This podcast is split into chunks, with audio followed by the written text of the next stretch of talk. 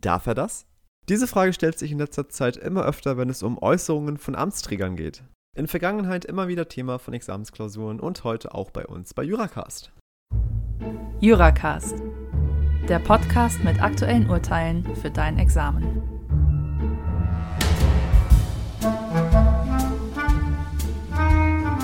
Hallo und herzlich willkommen zu der zehnten Folge von Juracast. Mein Name ist Cenk, ich bin Student aus Kiel und wir befassen uns heute mit dem öffentlichen Recht, genauer mit dem Staatsorgerrecht, mit einem Bundesverfassungsgerichtsurteil vom 27. Februar 2018, also sehr frisch. Und weil das Urteil so frisch ist, ist es bis jetzt auch nur in der Aprilausgabe 2018 der JUS besprochen, wird aber mit Sicherheit auch bald in der Rechtsprechungsübersicht bzw. Life in Law erscheinen. Zum Sachverhalt.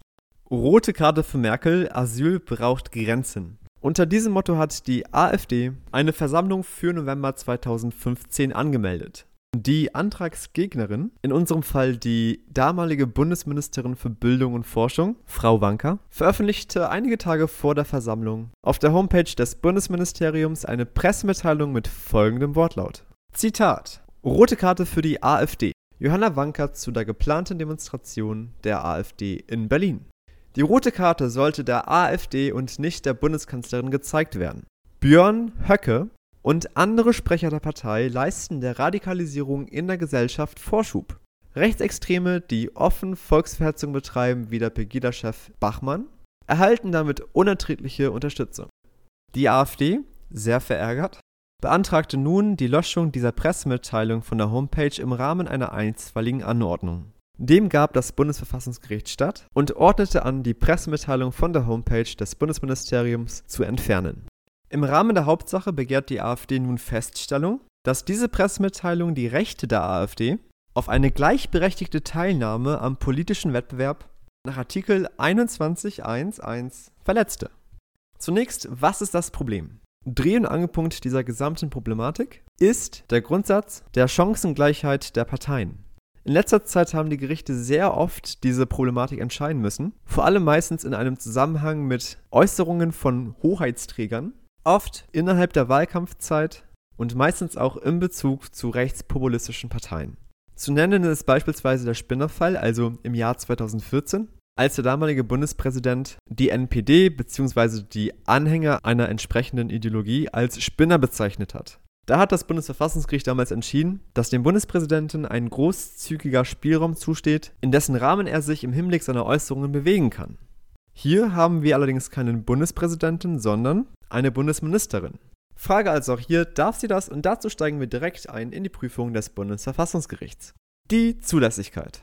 Statthafte Antragsart ist vorliegend das Organstreitverfahren. Zur Erinnerung, das Organstreitverfahren ist geregelt in Artikel 93 Absatz 1 Nummer 1 Grundgesetz Paragraph 13 Nummer 5 und Paragraph 63 fortfolgende Bundesverfassungsgerichtsgesetz.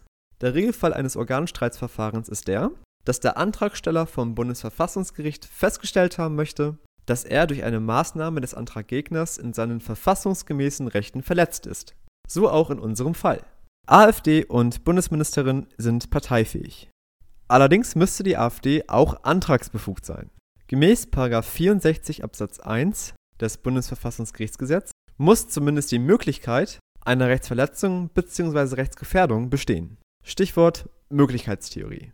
Hier haben wir bereits eingangs gesagt, dass die Möglichkeit besteht, dass der Grundsatz der Chancengleichheit der Parteien verletzt sein könnte. Dieser Grundsatz der Chancengleichheit ergibt sich aus Artikel 21 Absatz 1 Satz 1 Grundgesetz. Und so auch das Bundesverfassungsgericht. Im Rahmen der Antragsbefugnis wird auch nur auf Artikel 21 Absatz 1 Satz 1 eingegangen. Man mag sich jetzt vielleicht fragen, Moment mal, was ist denn mit Artikel 3 beispielsweise, also dem Gleichheitssatz, oder mit Artikel 8, der Versammlungsfreiheit? Um diese Frage zu beantworten, zitiere ich direkt aus dem Urteil.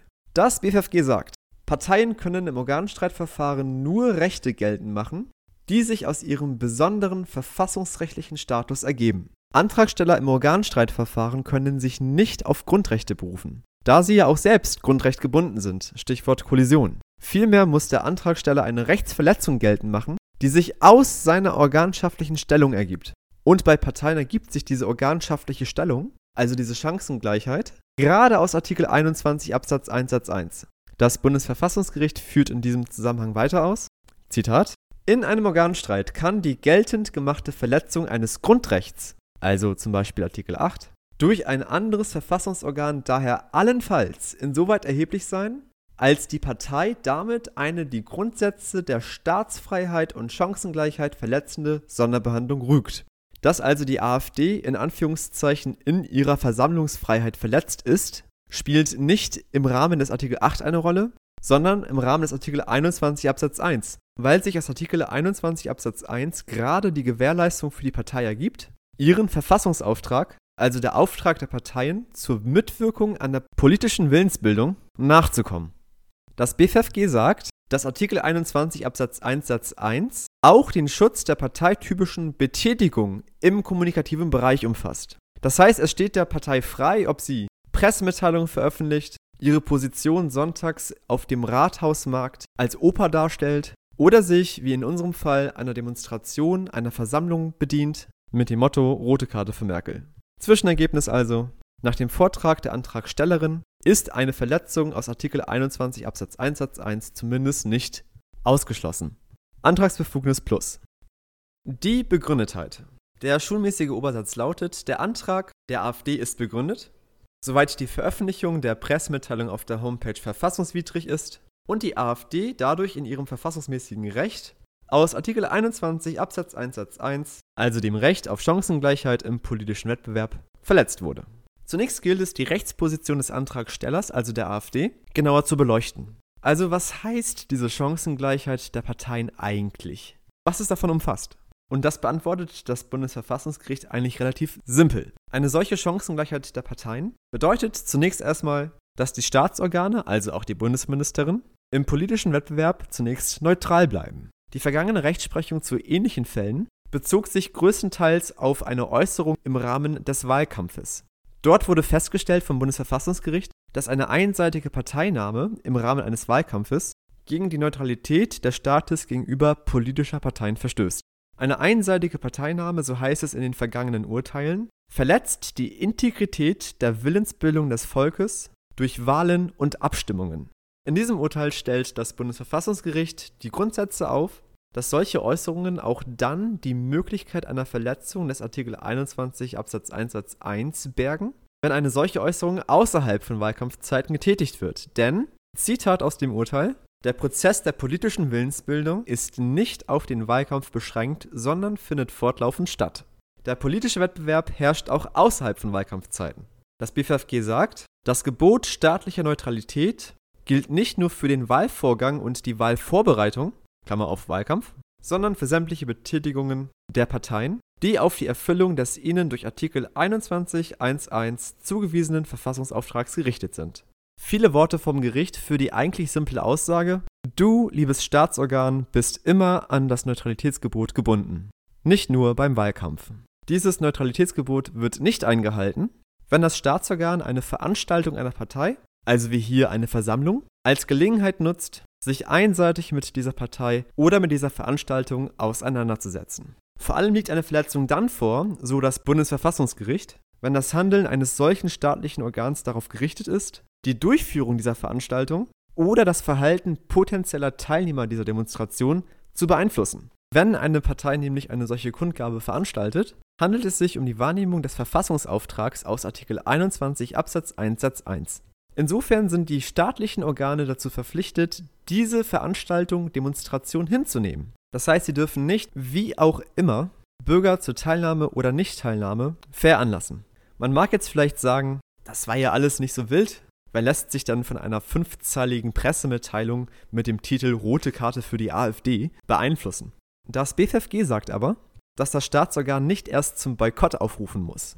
Es heißt im Urteil, Jegliche negative Bewertung einer politischen Veranstaltung, die geeignet ist, abschreckende Wirkung zu entfalten und dadurch das Verhalten potenzieller Veranstaltungsteilnehmer zu beeinflussen, beeinträchtigt die Mitwirkung der Parteien an der politischen Willensbildung und greift somit bereits in das Recht der Partei auf Chancengleichheit aus Artikel 21 Absatz 1 Satz 1 ein.